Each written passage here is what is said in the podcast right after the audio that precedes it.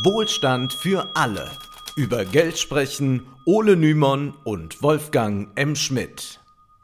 Hallo und herzlich willkommen. Hallo Wolfgang. Hallo Ole. Diese Folge wird der Beginn sein einer intensiven Auseinandersetzung mit dem Themenfeld Postwachstum und Degrowth. Die Leitfragen werden künftig lauten, müssen wir vom Wirtschaftswachstum abrücken? Brauchen wir eine andere Kenngröße als das Bruttoinlandsprodukt? Kann Wohlstand ohne Wachstum gelingen? Wie sieht ein ökologisches Wirtschaften überhaupt aus? Ja, es ist ein knappes halbes Jahrhundert her, dass zum ersten Mal in der breiten Öffentlichkeit über die Grenzen des Wachstums diskutiert wurde. 1972, da veröffentlichte der Club of Rome seinen gleichnamigen Bericht und sprach sich für eine Umkehr aus, da der Planet immer mehr leide und die Ressourcen begrenzt seien.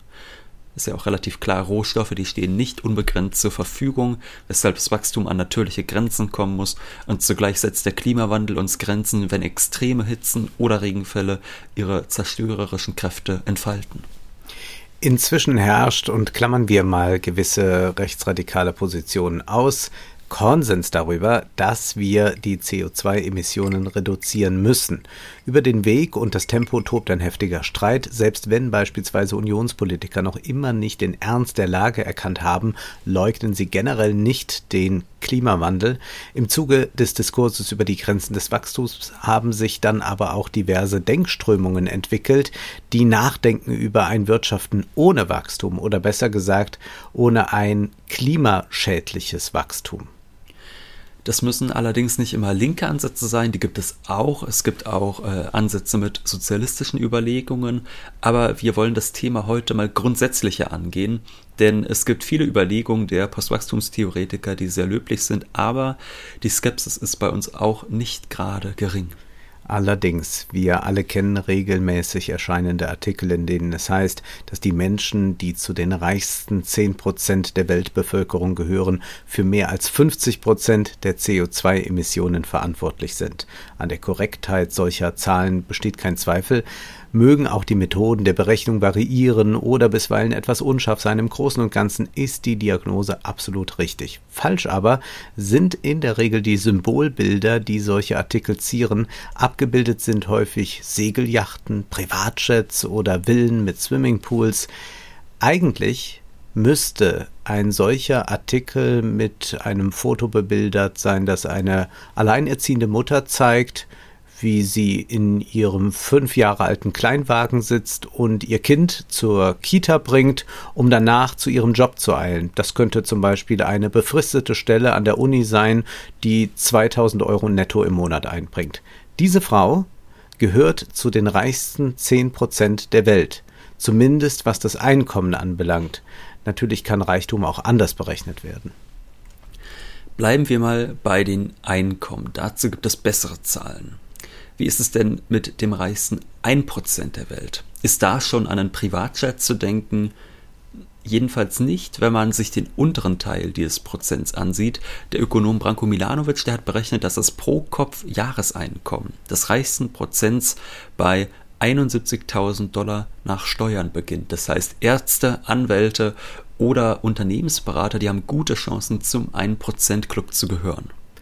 Und wenn man zu den 10 Prozent der einkommensreichsten Deutschen gehören will, muss man laut des Instituts für Wirtschaft in Köln als Single mindestens 3.440 Euro verdienen. Wer ein Nettogehalt von mehr als 1.869 Euro Gehalt hat, ja, der gehört zu der reicheren Hälfte und wer weniger hat zu der ärmeren Hälfte der Bevölkerung. Vermutlich ahnen einige schon, worauf wir mit all diesen Zahlen nun hinaus wollen.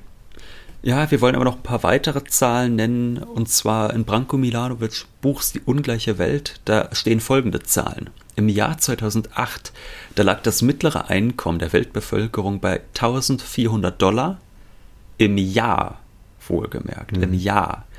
Das ärmste Zehntel hatte weniger als 450 Dollar im Jahr. Auch wenn wir in den vergangenen zehn Jahren sehen konnten, dass die mittleren und unteren Einkommen etwas gestiegen sind global, ist die Kluft noch immer gigantisch. Und wir wollen jetzt gar nicht mal die Millionäre und die Milliardäre zu diesen Vergleichen heranziehen. Da kann man jetzt sagen, die Ungleichheit ist erschreckend, aber wir sollten uns nicht auf diese extremen Spitzen konzentrieren, auf diese wahnsinnigen Ausnahmen, denn diese Forderung, äh, Privatjets zu verbieten, ja, die fallen uns allen leicht, solche Forderungen. Aber was rufen wir denn der Alleinerziehenden zu aus dem Beispiel von dir, Wolfgang, die auf dem mhm. Weg zu ihrem befristeten Job ist, der für deutsche Verhältnisse nicht sonderlich gut entlohnt ist? Oder anders gefragt, was rufen wir uns selbst zu? Wir alle besitzen wesentlich mehr als die Hälfte der Weltbevölkerung. Auch der Hartz-IV-Satz liegt zweieinhalbfach über dem globalen Medianeinkommen. Wie könnte da Verzicht aussehen? Nicht nur wäre eine Verzichtspolitik auf demokratischem Wege kaum durchsetzbar, auch sollten wir uns fragen, ob so etwas überhaupt wünschenswert sein kann. Seien wir ehrlich, Vielleicht könnten wir auf das eine oder andere verzichten. Sicherlich aber wäre eine Anpassung an das mittlere globale Einkommen für uns undenkbar. Für Branko Milanovic ist die Welt, ist, also ist es klar, dass die Welt zu arm und zu ungleich ist, um ein Postwachstumskonzept in die Tat umzusetzen, also ein globales Postwachstumskonzept. Milanovic ist ein Meister der Gedankenexperimente. Was wäre denn, wenn wir das globale BIP nicht weiter steigern wollen, sondern wir lassen es jetzt so groß wie es ist und dann verteilen wir es um, um das Klima zu schonen. Und ich meine, das wohlgemerkt, obwohl wir wissen, dass wir jetzt schon die planetaren Grenzen überschritten haben. Aber stellen wir uns vor, wir machen das dann, um das Klima zu schonen, dass wir jetzt nicht weiter wachsen und nur noch global umverteilen. Mit dem BIP, da lässt sich ja messen, welche Waren, Güter und Dienstleistungen innerhalb eines Jahres in einer Volkswirtschaft produziert worden sind. Dabei geht es um die Endprodukte. Die Vorleistungen werden bei der Berechnung des BIP abgezogen. Also Vorleistungen sind Güter, die im Produktionsprozess verbraucht und umgewandelt worden sind. Wenn ich zum Beispiel hier einen Schreibtisch stehen habe, dann enthält der verarbeitetes Holz und würde man die Vorleistungen nicht abziehen und alles aufaddieren, dann käme man auf eine völlig aufgeblähte Summe, die wenig aussagekräftig wäre. Generell ist das BIP als Kriterium natürlich zu kritisieren. Da ist ja keineswegs alles erfasst. Nehmen wir ein häufig verwendetes Beispiel. Eine Haushälterin trägt mit ihrer Dienstleistung zum BIP bei. Wenn sie jedoch den Hausbesitzer heiratet, weiterhin aber im Haus ihre Tätigkeiten verrichtet, dann trägt sie nicht mehr zum BP bei. Das heißt, unbezahlte Care- und Reproduktionsarbeiten werden vom BIP gar nicht erfasst in unseren Folgen zum Thema Postwachstum werden wir immer mal wieder auf das BIP zurückkommen und auch auf die Kritik daran. Nun ist es aber für uns sehr hilfreich, mal bei diesem Kriterium zu bleiben. Damit kann man arbeiten, weil so internationale Vergleiche möglich sind. Milanovic schreibt in einem Artikel in Makronom Folgendes. Solange wir nicht die Verteilung der Einkommen verändern, sind wir dazu verdammt, dass jene rund 15 Prozent der Weltbevölkerung, die momentan weniger als 1,90 Dollar pro Tag verdienen, und jenes Viertel der Menschheit, das weniger als 2,50 Dollar pro Jahr hat, äh, pro Tag hat, permanent in extremer Armut leben so viele Menschen in extremer Armut zu halten, damit die Reichen auch weiterhin ihren gegenwärtigen Lebensstandard genießen können, ist sicherlich etwas, das die Degrowth-Befürworter nicht dulden würden. Da würden wir sicherlich alle zustimmen, diese kolossale Armut, die gehört abgeschafft. Und dann schlägt Milanovic vor, man könnte ja umverteilen. Den Reichen nehmen, den Armen geben. Wir könnten darauf drängen, dass jeder so viel bekommt wie das westliche Medianeinkommen. Und Milanovic erklärt dann, das Problem ist, dass das Medianeinkommen im Westen jährlich rund 14.600 US-Dollar pro Person nach Steuern sich auf dem 91. Perzentil der globalen Einkommensverteilung befindet. Wenn also die Einkommen von 90 Prozent aller Menschen auf dieses Niveau steigen, würde dies unseren BIP-Rahmen gleich mehrfach sprengen. 2,7 Mal, um genau zu sein. So generös können wir nicht sein. Mit anderen Worten, wir haben nicht genug Geld, um diese Angleichung vorzunehmen. Milanovic spielt das Spiel weiter, indem er nun überlegt, wie es wäre, den Armen ein bisschen mehr zu geben, als das 13. Perzentil im Westen erhält, also 5500 Dollar pro Jahr. Das ist für uns wenig Geld. Global betrachtet gehört man mit diesem Einkommen immerhin zum 73. Perzentil. Das heißt, die unteren 72 Prozent der Weltbevölkerung haben weniger. Für diese Umverteilung müssten die Westler zwei Drittel abgeben. Natürlich gibt es auch außerhalb des Westens inzwischen vermögende Leute, aber die fallen gar nicht so sehr ins Gewicht. Es konzentriert sich immer noch sehr stark auf den Westen. Und da Deutschland besonders reich ist, müssten hier viele etwa 84 Prozent abgeben. Ja, wer möchte 84 Prozent abgeben, wäre da wahrscheinlich die geeignete Frage. Das ist eine Zahl, die die meisten wohl erst mal verdauen müssen ja, es ist immer wieder erschreckend, äh, die Artikel von Milanovic oder auch seine Bücher zu lesen, weil man so erschüttert wird. Also im besten Sinne. Man denkt nochmal ganz neu über globale Eigentumsverhältnisse, über Reichtum globalen und Armut nach. Es ist äh, ganz ungeheuerlich und ja, sehr empfehlenswert, aber auch erschreckend. Also man ja. Äh, geht da nicht gerade als großer Utopist aus der Lektüre heraus. Ja, das verstehe ich. Also ähm, dieses Gedankenexperiment von Milanovic, das geht dann noch weiter, denn das beinhaltet dann selbstverständlich einen Rückbau der Industrie im Westen und einen Aufbau der Industrie in ärmeren Ländern. Es geht jetzt nicht einfach nur darum, dass global Geld umverteilt wird, sondern ja. dass man sich wirklich fragt, was würde denn passieren, wenn wir hier im Westen dann ernst machen und wirklich einen Großteil unserer Produkt äh, Produktion einstellen, sodass dann an anderen Orten der Welt das produziert werden kann äh, für die Menschen dort. Und er schreibt dann zur Zukunft der West westlichen Staaten, wenn das der Fall wäre, Fabriken, Züge, Flughäfen, Schulen würden nur noch zu einem Drittel ihrer normalen Zeit betrieben werden. Elektrizität, Heizungen und Warmwasser wären lediglich acht Stunden pro Tag verfügbar. Autos dürften nur an einem von drei Tagen gefahren werden. Wir würden nur 13 Stunden pro Woche arbeiten. Milanovic wird für diese und ähnliche Rechnungen von Decrows Vertretern sehr scharf kritisiert. Wohlstand müsse eben neu definiert werden, man müsse einmal die Welt und das Zusammenleben neu erfinden.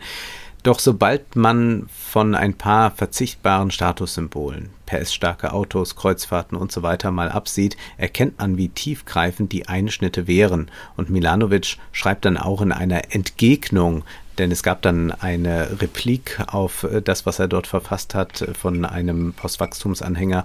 Also als Entgegnung hat Milanovic dann Folgendes formuliert. Ich will nicht unaufhörlich, äh, ich will nicht unhöflich oder beleidigend sein, aber ich glaube, dass bisher nur in Kambodscha während der Herrschaft der Roten Khmer etwas annähernd Ähnliches versucht worden ist. Viele Länder haben durch Kriege große Teile ihres Gesamteinkommens verloren, aber kein Land hat sich bisher selbst freiwillig arm gemacht. Vergessen wir nicht, dass der globale Kapitalismus Millionen Menschen aus absoluter extremer Armut gehoben hat und vor allem profitiert haben in den vergangenen Jahrzehnten Arme in Asien, also in China und in Indien, da wächst der Wohlstand der unteren Schichten kontinuierlich, was aber nicht immer so weitergehen muss, was jetzt schon ein Blick in unsere Gefilde äh, verrät. Also hier ist die untere Mittelschicht in den vergangenen Jahrzehnten teilweise sogar ärmer geworden, während die Reichen ihr Vermögen vergrößern konnten. Das heißt, die Ungleichheit, die wächst in Europa und besonders in den USA und auch äh, China könnte das bald drohen. Aber vor allem sieht man, dass die westlichen Volkswirtschaften schon lange nicht mehr so stark wachsen. Man spricht ja auch von einer säkularen Stagnation. Also während die USA in den vergangenen zehn Jahren bei knappen zwei Prozent herumgedümpelt sind, also Wachstum pro Jahr, da hm. betrug das Wachstum in Indien knapp das Dreifache. So leuchtet ein, dass wir von den Menschen in Schwellenländern jetzt nicht fordern können, dass sie mal weniger wachsen sollen. Dort gibt es den Postwachstumsdiskurs in dem Sinne auch überhaupt nicht. Also es gibt den vielleicht in ein paar gut situierten Akademikerkreisen, aber sonst kommt das da nicht vor. Wer den Aufstieg schaffen will, der will natürlich dann irgendwann auch mal konsumieren. Schon jetzt leben wichtige deutsche Industriezweige wie die Autoindustrie ja davon, dass in China ein Wohlstandsgrad erreicht wird, der einen Kleinwagen erschwinglich werden lässt. Hunderte Millionen Menschen werden bald zum ersten Mal in ihrem Leben das Geld haben, sich eine Flugreise zu leisten. Und sie werden nicht auf dem Boden bleiben. Ohne Innovation, die ein klimaneutrales Fliegen ermöglichen, wird das auf Dauer nicht gehen. Innovation, Innovation. Jetzt klingen wir auch schon fast wie die FDP, aber Spaß beiseite. Es ist ja tatsächlich genau so. Also wir können ja einfach mal bei uns selbst bleiben und uns fragen, leben wir denn in so einem Überfluss? Also wahrscheinlich würden die meisten zustimmen, dass man jetzt nicht dreimal im Jahr in den Urlaub fliegen muss. Mhm. Äh, aber eine beheizte Wohnung wäre halt schon ganz nett. Also Klammern wir mal so luxuriöse Spinnereien aus und konzentrieren wir uns auf den Alltag. Der Journalist Lee Phillips, der kritisiert die Postwachstumstheorien ebenfalls scharf wenn auch nicht ganz so fundiert, äh, wie Milanovic. Er hat ein Buch geschrieben mit dem Titel Austerity, Ecology and the Collapse Porn Addicts, A Defense of Growth, Progress, Industry and Stuff und dort warnt er davor, dass die Degrowth-Anhänger das Narrativ der Austeritätspolitik unter grünem Vorzeichen fortschreiben und die Argumentation, die erinnert ihn teils an die Sparrhetorik von Margaret Thatcher. Lee argumentiert sehr polemisch, lehnt jede Technikkritik ab und macht es sich dann auch häufig zu einfach. Dennoch ist seine Kritik an der Einteilung der Waren- und Konsumwelt in Luxus und Grundbedürfnis, die ist gar nicht so schlecht, diese Kritik, ja. Also manche Wachstumstheoretiker sagen ja gerne, ja, wir müssen uns auf das Notwendige konzentrieren. Auch von Naomi Klein gibt es ja solche Äußerungen, äh, die dann auch Lee in seinem Buch ausführlich zitiert. Lee schreibt, ist elektrisches Licht, damit alle Schüler nachts lernen können, ein Grundbedürfnis oder Zeug, ein Luxus? Wie wäre es mit Kühlschränken, die den Arbeitsaufwand für den täglichen Einkauf verderblicher Lebensmittel verringern? Fließendes Wasser, Zentralheizung, elektrisches Bügeleisen? Was ist mit der Waschmaschine, die der linke Wirtschaftswissenschaftler Ha Zhong Shang als eine wichtigere Erfindung als das Internet bezeichnet? In einem Artikel in Le Monde Diplomatique erklärt er außerdem, dass unser volkswirtschaftlicher Wohlstand eben dadurch wächst, dass wir Turnschuhe, Lego-Sets und Xboxen produzieren und konsumieren. Das ist nicht einfach nur zukünftiger Elektroschrott, sondern das ist Wohlstand, auch wenn das natürlich drei Dinge sind, auf die du, Wolfgang, ohne Probleme verzichten könntest. In der Tat. Ja, verzichten könnten andere Menschen vielleicht auf Krawatten, äh, leider wahrscheinlich auch auf Bücher, Wolfgang. Da mhm. sieht man, dass so eine Einteilung sehr schwierig ist. Was ist Luxus? Was braucht man wirklich? Das ist, äh, also ein allgemeinen Maßstab dafür zu finden, ist äh, sehr problematisch. Und äh, diesen liberalen Grundsatz sollten sich viele Linke sicherlich mal vor Augen halten. Wir sind uns ja aber einig, dass der Klimawandel die Herausforderung des Jahrhunderts ist und das bedeutet auch, dass es mit der Produktion keineswegs so weitergehen kann, denn wir sehen ja schon jetzt, dass die planetaren Grenzen mehr als ausgereizt sind. Gleichzeitig, habe ich eben schon gesagt, will ja auch kaum jemand auf eine beheizte Wohnung verzichten. Ne, also dieser bescheidene Wohlstand ist es aber eben bereits, der das Problem ist. Also wir sprechen jetzt nicht nur von Yachten, von ein paar durchgeknallten Reichen, wir sprechen jetzt nicht nur von Weltraumausflügen von Jeff Bezos, sondern wir sprechen wirklich von einem moderaten westlichen Lebensstandard, dass man sagt, man wohnt mit seiner Familie in einer 60 Quadratmeter Wohnung äh, und die ist beheizt und vielleicht gibt es noch einen Fernseher oder so. Also ich meine, davon spricht man ja letztlich, dass das wirklich das globale Problem ist. Und was passiert denn nun, da wir sehen, dass noch weitere Millionen Menschen weltweit aus der Armut gehoben werden und sich jetzt auch langsam einem solchen, einem solchen Lebensstandard anpassen werden? Das sind unbequeme Fragen, die wir uns stellen müssen wie viel Verzicht ist nötig, gleichzeitig aber auch, ist eine globale Wohlstandsmehrung möglich, die vom Ressourcenverbrauch entkoppelt ist. Also in Deutschland ist das in den letzten Jahrzehnten bis zu einem gewissen Grad ja auch gelungen, sicherlich nicht ausreichend, aber es zeigt sich ja, dass man emissionsärmer produzieren kann. Die Frage ist dann eben, reicht das aus? Wir brauchen eine Politik, die regulatorisch eingreift. Seit 1995 ist FCKW in Kühlschränken verboten. Viele weitere Umweltauflagen sind hinzugekommen. Zweifellos ist das alles nicht genug. Immer wieder setzt die Politik in erster Linie die Interessen der Kapitalfraktion durch. Grundsätzlich aber ist der Weg richtig. Das BIP darf nicht der einzige Richtwert sein, denn in die Bilanz fließt nicht mit hinein, welche Umweltschäden die jeweilige Produktion oder Dienstleistung verursacht hat. Dennoch ist ein Leben ohne Wirtschaftswachstum recht illusorisch und man kann ja auch noch zu bedenken geben, äh, wie das dann ist für äh, die ärmeren Länder, wenn wir jetzt wirklich uns ganz, ganz hart beschränken würden in unserem Konsum. Also noch gibt es ja große Abhängigkeiten.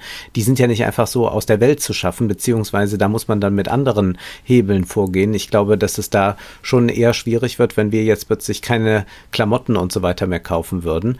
Äh, dann würde auch dort äh, ein großes Armutsproblem wieder ausbrechen. Äh, was anderes wäre ja zu fragen, wie wird was produziert. Also sowas gibt es ja dann, äh, dass man ein Lieferketten Gesetz machen möchte und eigentlich würde das uns auch gar nicht sehr belasten. Und dann gibt es ja nach wie vor dann Kräfte wie zum Beispiel in der CDU, die alles dagegen tun und dann äh, so einen zahnlosen Tiger am Ende produzieren ja, das Thema globale Abhängigkeiten wäre wahrscheinlich nochmal ein ja. Thema für eine eigene Folge. Wie kann man es schaffen, diese Abhängigkeiten zu beenden? Aber zumindest ist es ganz klar, dass es kurz- und mittelfristig genauso wäre, wie du eben gesagt hast, dass das äh, zu Problemen auch dort führen würde. Ähm, Du hast eben schon gesagt, eine Welt ohne Wirtschaftswachstum, die ist illusorisch. Das gilt auf jeden Fall für die ärmeren Länder. Ich glaube tatsächlich, dass in Deutschland sehr viele Menschen, ich meine, man spricht ja auch soziologisch schon von der Abstiegsgesellschaft und so. Ich glaube, da wären viele Menschen froh, wenn sie überhaupt nur den Lebensstandard halten können. Aber in den ärmeren Ländern braucht man mhm. auf jeden Fall ein Wachstum. Da braucht man gar nicht drum herum zu sprechen. Und mit Marx und Engels sollte man die Entfesselung der Produktivität oder der Produktivkräfte, wie es dort heißt, nicht aufgeben. Ja, die führt zu einem besseren Leben tatsächlich, die führt zu Fortschritt und Wohlstand. Und dann ist eben die äh, Verteilungsfrage sehr, sehr entscheidend. Also wer profitiert?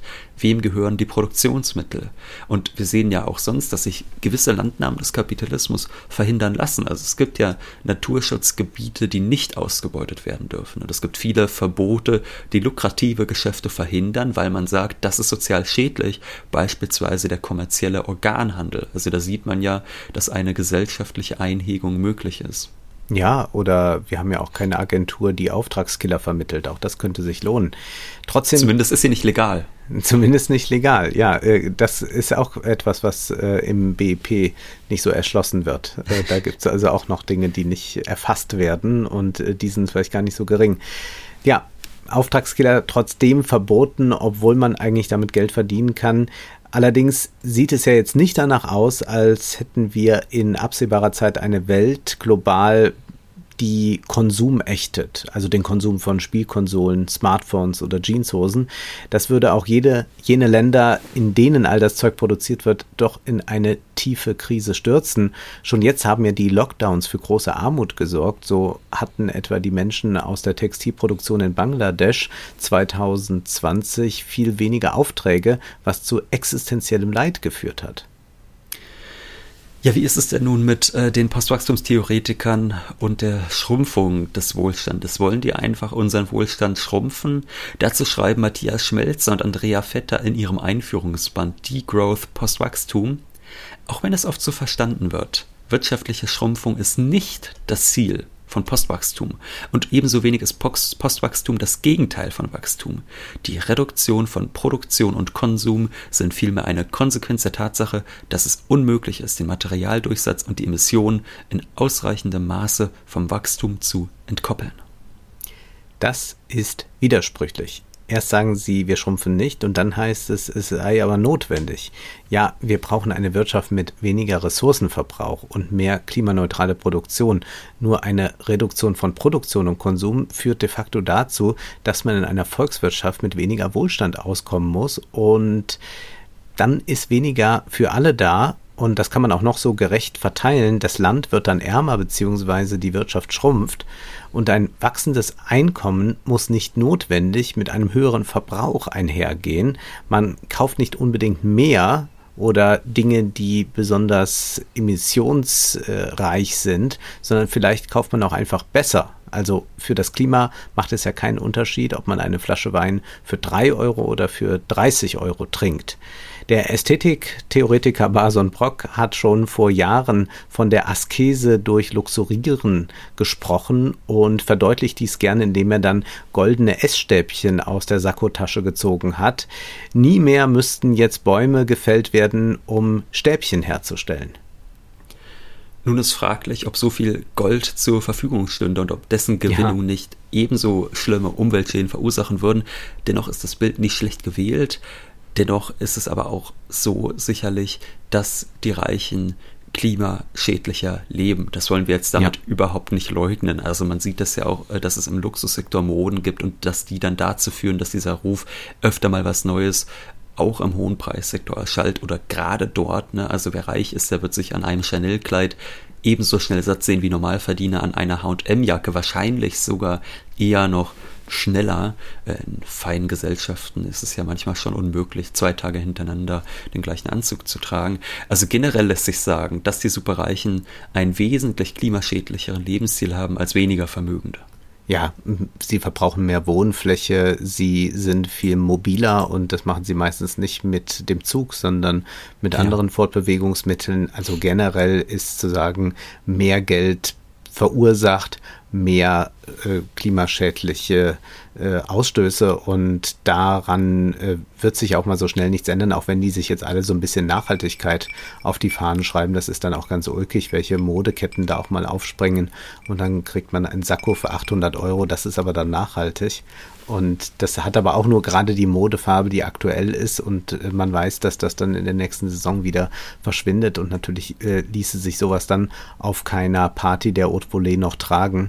Das ist äh, im höchsten Maße widersprüchlich beziehungsweise auch scheinheilig, aber wir wollen ja ganz bei den normalen Dingen bleiben, also das, was uns eigentlich so umgibt. Und da müssen wir dann doch äh, sehr stark zweifeln, wie weit da Schrumpfung überhaupt möglich ist, überhaupt denkbar ist und auch umsetzbar ist. Festhalten sollten wir, dass es Sache der Politik sein muss, ein ökologisches Wirtschaften einzuleiten. Es ist nicht die Aufgabe von Unternehmen. Zwar mag es da rühmliche Ausnahmen geben, Unternehmer, die aus Klimaschutzgründen auf Profite verzichten, aber die kapitalistischen Kräfte sind in der Regel stärker und stehen der Umwelt gleichgültig gegenüber. Also es ist ja keineswegs so, weil das auch manchmal so äh, getan wird, dass äh, der Kapitalismus das so bewusst tut. Also der macht nicht bewusst gern irgendwas kaputt, sondern es ist ihm einfach egal. Es geht um etwas anderes und das erklärt Marx im Kapital. Da heißt es, die Konkurrenz herrscht jedem individuellen Kapitalisten die immanenten Gesetze der kapitalistischen Produktionsweise als äußere Zwangsgesetze auf. Sie zwingt ihn, sein Kapital fortwährend auszudehnen, um es zu erhalten, und ausdehnen kann er es nur vermittelst progressiver Akkumulation. Heißt, wer sich im Kapitalismus erhalten will, also zumindest als Unternehmer, der muss wachsen, da ist Wachstum vonnöten, wenngleich es ja auch im Sozialismus durchaus so ist, dass es nicht unbedingt eine Abkehr vom Wachstum bedeuten muss, sondern dass vor allem das Eigentum und die Erzeugnisse anders organisiert und verteilt werden. Wir sollten sicherlich eine Welt ohne klimaschädliches Wachstum anstreben, aber wenn wir uns die globale Perspektive ansehen, dann kann man da wohl kaum fordern, dass das Wachstum komplett eingestellt werden soll, denn dafür gibt es einfach zu viele Menschen, die noch in Armut leben. Dennoch werden wir uns mit einzelnen Konzepten beschäftigen, auch ein bisschen schauen, wie wird da über Wirtschaft nachgedacht und wie sieht dann auch ein Leben aus in einer solchen Wirtschaft. Äh, müssen wir jetzt alle bald selbst Brot backen, äh, überhaupt sehr viel selbst machen, so gerade in der Küche. Da kommen einige Schwierigkeiten auf mich, auf drauf, mich ne? zu. Ja, ich denke ja. auch. Zum Schluss möchten wir noch auf unsere neue Literaturfolge hinweisen, die wir bereits am vergangenen Wochenende veröffentlicht haben. Wir sprechen über Tim Thaler und in dieser Erzählung gibt es auch einen Konzern, der immer weiter wachsen will, allerdings nicht auf gute Weise. Nun ist aber erst einmal Schluss für heute, denn Zeit ist Geld. Prosit. Das war Wohlstand für alle Ihr könnt uns finanziell unterstützen über paypal.me-ole und Wolfgang oder über die in der Beschreibung angegebene Bankverbindung. Herzlichen Dank.